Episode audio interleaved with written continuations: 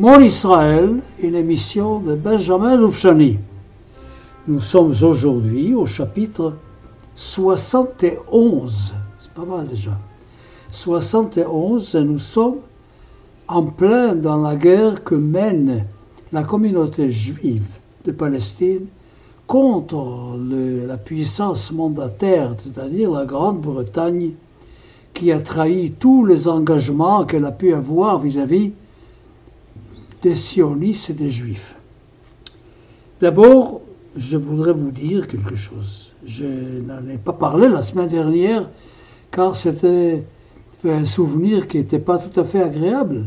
Vous vous rendez compte, être en première et en terminale pendant qu'il se passe des choses assez extraordinaires dans le pays. C'est une vraie guerre qui se déroule contre les Anglais. Et nous, qu'est-ce que nous faisons? Nous allons à l'école, nous préparons les examens, nous préparons le bac. Pas grand-chose, franchement. On est très excité par tout ce qu'on entend. On lit le matin sur les murs les affiches collées par les S et par les Lechi qui décrivent leurs actions, qui décrivent leur idéologie, et on ne fait rien en réalité.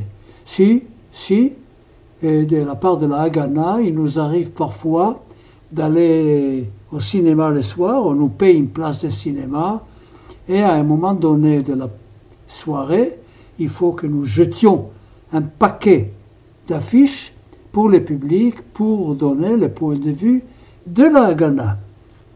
Mais comme je suis un vrai démocrate, un homme de droite, mais démocrate, je n'ai pas une vraie activité.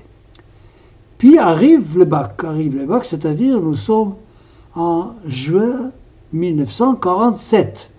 Je termine mes études au lycée, j'ai le bac. Quel est le problème à ce moment-là pour tous ceux qui ont le bac? C'est que pour tous ceux qui voudraient continuer à étudier, il y a des ouvertures, soit à Jérusalem, l'université hébraïque de Jérusalem, soit Haïfa, l'école polytechnique de Haïfa, le Technion. Mais que ce soit l'un ou que ce soit l'autre, on ne peut pas avoir accès aux études dans ces deux institutions si on n'a pas fait ce qu'on peut appeler aujourd'hui le service militaire. C'est-à-dire il faut s'engager pour un certain temps dans une des formations combattantes du Yishuv, de la communauté. Quelles sont les possibilités à ce moment-là? Ben, Il y en a trois en réalité. Une possibilité, c'est la possibilité légale, c'est la notre route. Et le gouvernement mandataire a monté un corps combattant juif, des notrim, on les appelait notrim, à qui on offrait l'entraînement nécessaire pour former des unités militaires et qui aidaient l'armée britannique dans le combat contre les Arabes du temps de la révolte encore. Ça, c'était une possibilité. Pour moi, cette possibilité était immédiatement exclue pour la simple raison qu'il fallait avoir 18 ans et que je n'en ai eu que 17 à ce moment-là. J'étais une année en avance. Alors, éliminer la notre route, le côté légal éliminé. Il reste encore deux possibilités. Quelles sont ces deux possibilités? D'abord, le palmach. Il fallait, joindre les rangs du palmach. Mais ça impliquait plusieurs choses. Ça impliquait avant tout quitter la ville pour aller vivre dans un kibbutz. En plus de ça, il y avait un engagement idéologique aussi car le Palmach, ce n'était pas une armée neutre, c'était une armée qui avait quand même une idéologie et qui était plutôt à gauche. Pour un homme de droite que j'étais, carrément à droite, c'était absolument exclu que je puisse euh, joindre un corps qui était un corps gauchiste. Et qui plus est, à cause du violon, parce que j'étais obligé de continuer à travailler le violon, il fallait que je puisse rester en ville. Bon, vous me direz alors, ni notre route, ni Palmach, où certains de mes amis se sont engagés. Qu'est-ce qui me restait? Il me restait une seule chose. Il y avait ce qu'on appelle Hamachlaka Hamegouyeset. Qu'est-ce que c'est Hamachlaka Hamegouyeset? C'est une section de la Haganah où les gens qui en faisaient partie étaient à plein temps, étaient payés comme un soldat, avaient un salaire et étaient en plein temps au service de la Haganah. C'est tout ce qui m'était resté. Donc je n'avais pas en réalité le choix, dans la mesure où j'allais pas rejoindre les rangs du Essel et du Lechi, pour une raison très simple, c'est que la démocratie pour moi prime sur tout le reste et que l'idée même que c'était des organismes hors démocratie, c'était déjà quelque chose de négatif. Je n'avais pas envie de rejoindre un organisme non démocratique. Mais il y un hic là-dedans. C'est que la Machlaka Megouyeset, il y en avait une à Jérusalem, il y en avait une à Tel Aviv, il y en avait une à Haïfa. C'est pour ça que je dis que j'étais un des tout premiers soldats de l'armée israélienne, puisque à ce moment-là, nous étions sous les drapeaux, notre route, Palmach et Machlaka Megouyeset, on était très très peu nombreux, hein, très très peu nombreux, pour être vraiment sous les drapeaux. Et puis il y avait autre chose, il y avait autre chose, j'ai du mal à en parler car c'est une plaie qui était très longtemps ouverte, qui ne s'est jamais vraiment fermée chez moi. C'est que le rôle de la Machlaka Megouyeset, pendant ces mois-là dont je vous parle, c'est-à-dire l'été 1947, avant la déclaration de l'ONU, avant le vote de l'ONU, le travail consistait à combattre le SLLLECHI pour aller dans la ligne de Ben Gurion, c'est-à-dire pas d'action violente contre la Grande-Bretagne. Alors pour moi qui étais homme de droite et qui approuvait en réalité ces actions du SL et du LECHI, c'était très difficile de faire partie de cette Machlaka Megouyeset, puisque ça voulait dire que j'allais combattre mes amis, que j'allais mener la guerre contre les pour les empêcher de commettre des attentats, pour les empêcher de commettre des attaques contre les forces britanniques, selon la décision des autorités légales du Yishuv à ce moment-là, c'est-à-dire l'agence juive, à Yehudit, c'est-à-dire Ben Gurion en réalité. Bon, écoutez, j'avais pas beaucoup, beaucoup le choix. J'ai dit, on va voir, on va voir. Je vais y aller et je vais essayer de prêcher ce que je pensais moi juste. Et puis on verra bien qu'est-ce qu'on va me demander de faire. Mais les choses ont très très mal tourné. Car la première action, la première, c'était 15 jours après mon entrée dans la Megouyeset, il fallait kidnapper un chef du SL pour l'interroger. Alors je faisais partie évidemment de l'équipe qui devait aller les kidnapper. C'était l'après-midi, c'était à Géoula, dans le quartier de Géoula. Nous arrivons plusieurs, évidemment que nous avons des armes sur nous, nous avons un pistolet chacun.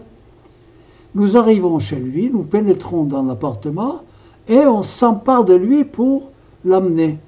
Il a un frère, ce frère est plus jeune que lui. Ce frère, ne comprenant pas très bien de quoi il retourne, ne sachant pas très bien comment agir, va appeler la police.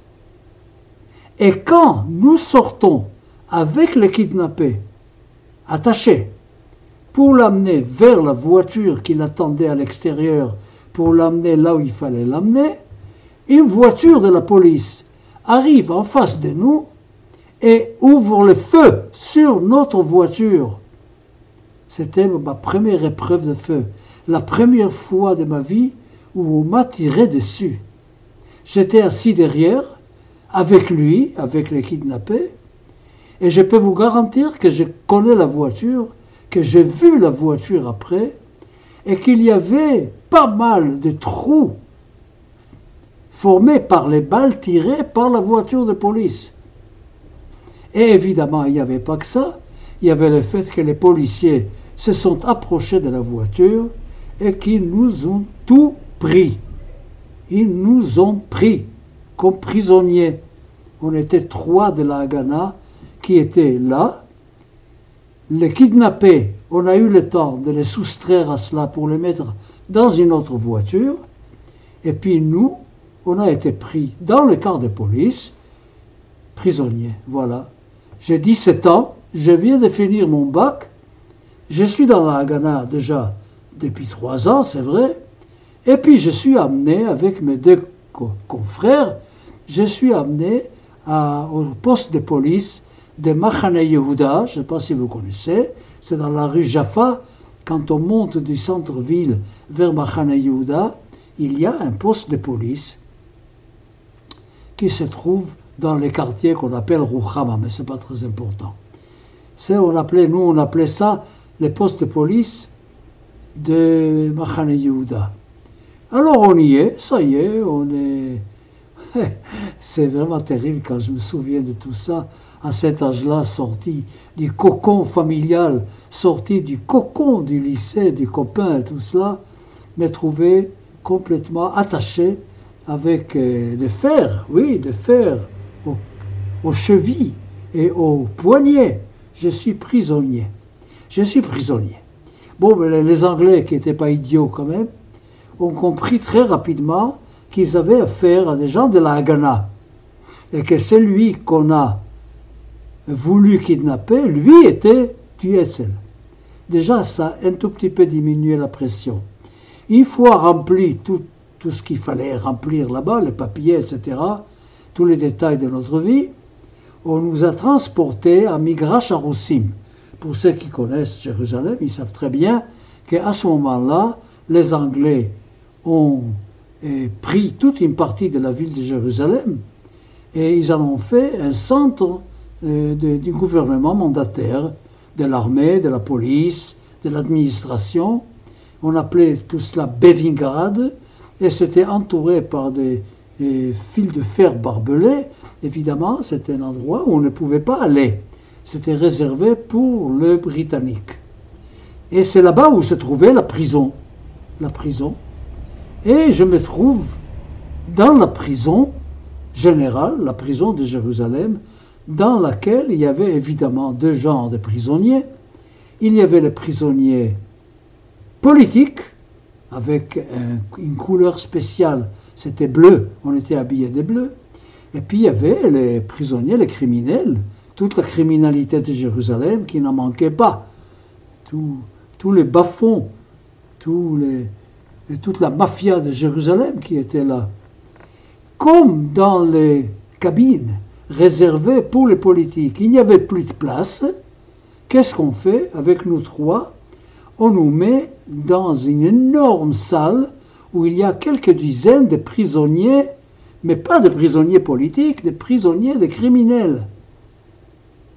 Épouvantable. Très difficile à décrire.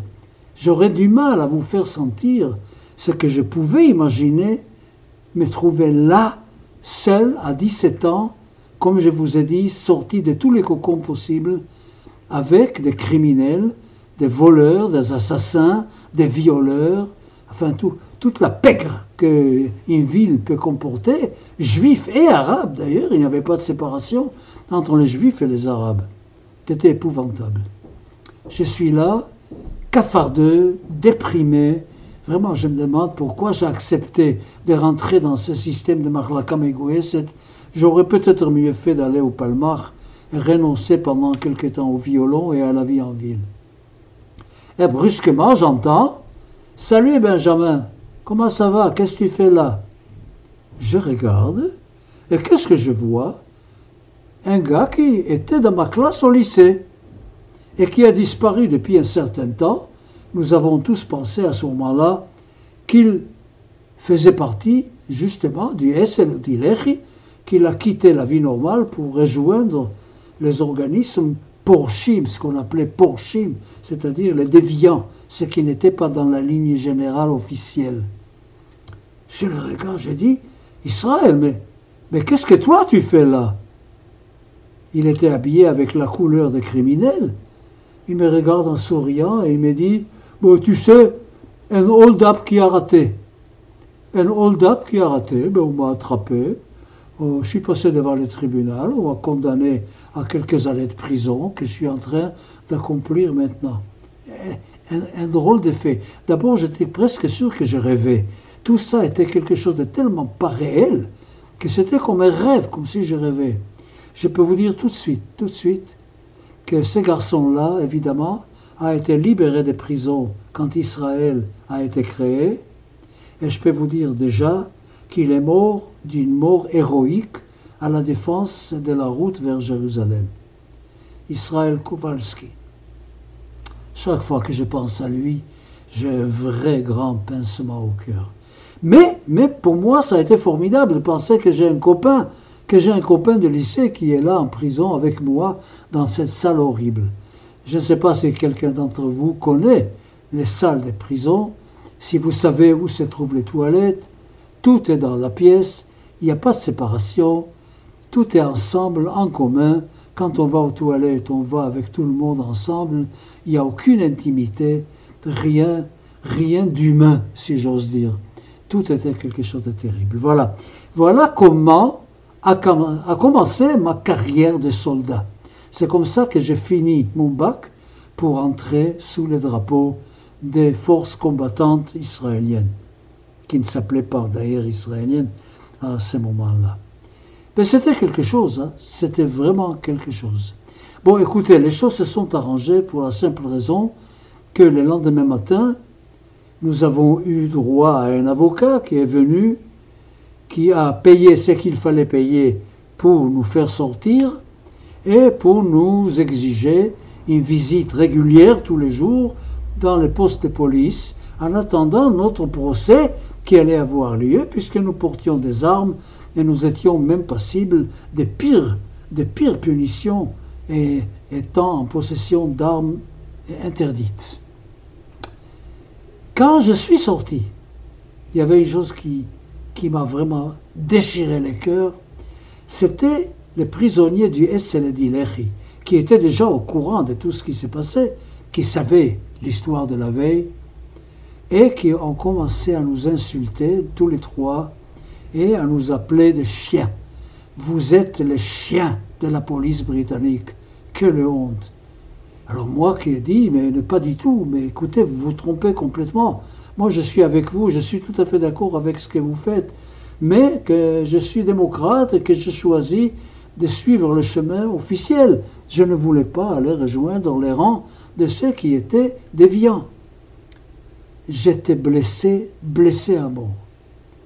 Je rentre chez moi, à la maison, et une fois chez moi à la maison, c'est encore pire, j'ai mon frère aîné qui me fait une tête épouvantable, qui ne veut pas me saluer, qui ne veut pas me serrer la main, qui me regarde avec un regard absolument épouvantable, j'ai appris plus tard qu'il était un des grands donateurs du SL. Il était un de ceux qui faisaient vivre le SL. D'ailleurs, il avait après chez lui le livre de Begin, Hamered, La Révolte, avec une dédicace absolument extraordinaire. Donc j'avais un frère qui était donateur du SL, moi-même, j'étais d'accord avec le SL et j'étais obligé de mener une action qui était complètement contraire à toutes mes convictions et qui m'a blessé absolument, qui m'a blessé absolument, terriblement, terriblement. C'était, quelque chose d'absolument eh, terrible. Si vous entendez le téléphone sonner, c'est parce que j'ai oublié tout simplement de le décrocher. C'est pas très grave. Voilà. Écoutez, je crois que pour aujourd'hui c'est assez. Je vous raconterai la suite des événements après. Là, j'étais actif. C'était fini les temps de l'oisiveté, si j'ose dire.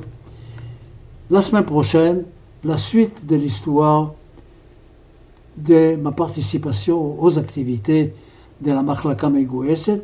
Là, je vous parle des moments, c'était à peu près Rosh Hashanah, septembre, et j'avais encore deux mois à passer avant la décision de l'ONU avant que tout ça soit terminé et qu'on se retrouve ensemble de nouveau à Ghana, Essel et Lehi, à jeudi prochain.